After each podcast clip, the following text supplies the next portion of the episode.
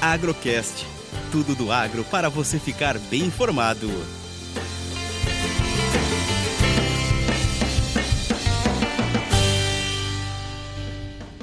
Olá, começamos hoje, 15 de maio de 2020, mais um programa do Agrocast, o canal de comunicação da Cooperativa Minasul sobre o universo agro para você, produtor. O tema de hoje é o uso de técnicas para acertar em cheio qual método utilizar para a secagem dos grãos. Eu sou Deiviana Tavares e te convido a ficar de ouvidos atentos.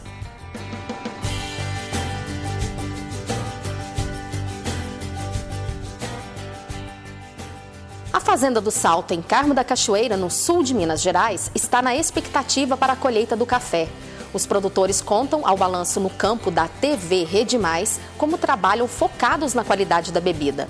É nessa fase final de maturação dos frutos que eles utilizam técnicas para identificar doçura e fazer a escolha ideal para a secagem dos grãos.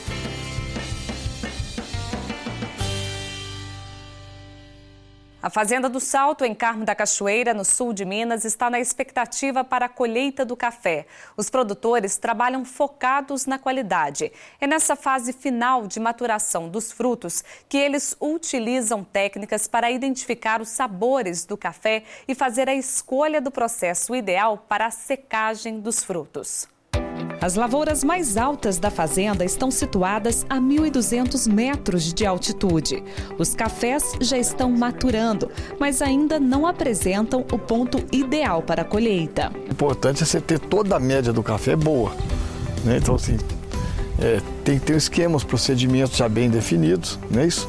Aguardar o momento correto para iniciar a colheita, não colher verde e evitar ter, ter menos café de chão. Pai e filho trabalham focados na qualidade e para mapear a propriedade e definir o trabalho de pós-colheita, eles fazem a medição do açúcar dos grãos de café com esse medidor de Brix. É interessante você fazer isso porque acaba que com um certo volume você não consegue fazer é, um processo específico, aquela dedicação diferente em todos os lotes.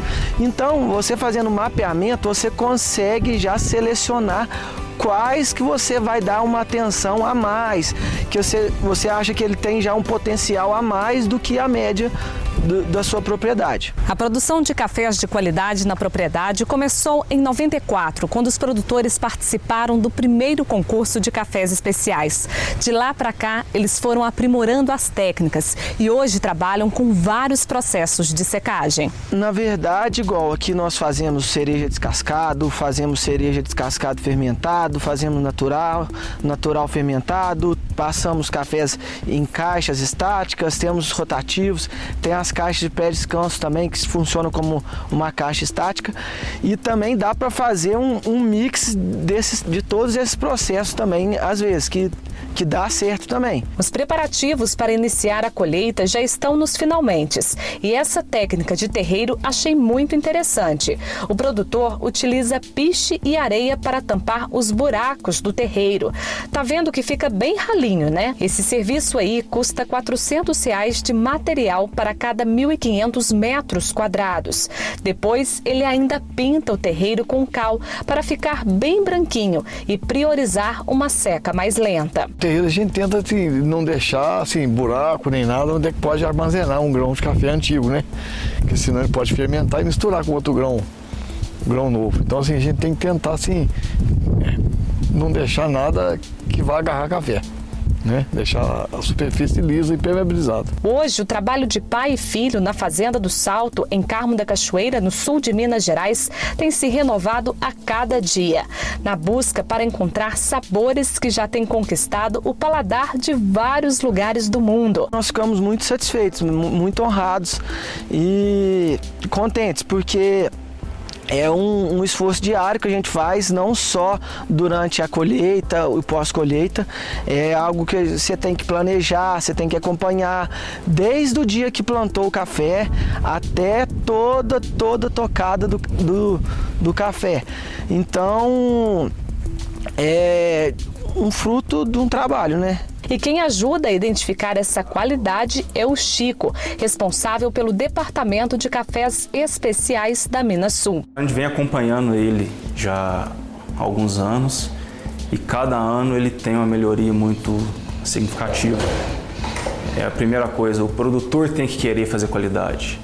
E o desafio dele é maior, porque sendo um produtor grande, fazer com que o café esteja pontuações cada ano mais elevadas, é, o desafio é muito grande. E o Otávio ele não desiste, ele, ele se renova, a família se renova todos os anos e procura novos experimentos. Então, paralelo a isso, a gente está apoiando e aplicando testes, testes e fazendo o, ele conseguir encontrar aí o seu melhor café da safra. A expectativa da safra na propriedade é de cerca de 23 mil sacas de café. Um trabalho tanto de agora para frente. Agora é o momento de você apurar tudo que foi, que foi bom e o que não foi bom também. Né? Você vai ver os, os, que, o manias que você fez, se foi bom, se, se deu a produtividade esperada, né? a qualidade. Então agora você vai apurar os resultados. E aonde não saiu tão bem, você vai reavaliar. Mas fica aqui um recado: não importa qual o tamanho da sua propriedade, fazer cafés de qualidade é fundamental para quem busca mercado diferenciados. E lembrando, café é alimento. Com o aumento de, da oferta do café especial, os produtores em cada vez mais fazendo café de qualidade, o consumidor lá fora quer os cafés com maiores pontuações. E paralela à pontuação, esse sabor diferente, exótico, vinhoso, ele procura a história, né? Quem está pagando mais na xícara de café lá fora, além do sabor vinhoso, frutado, ele quer saber como é a parte ambiental, como é a parte social, como que o produtor lidera seus funcionários, como que é a qualidade de vida dos funcionários na, na propriedade. Então, esse conjunto de informações é que influencia diretamente na qualidade do café.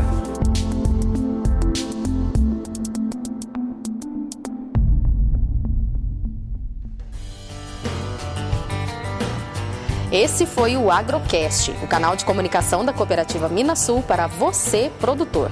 Continue nos acompanhando de ouvidos atentos. Até o próximo episódio.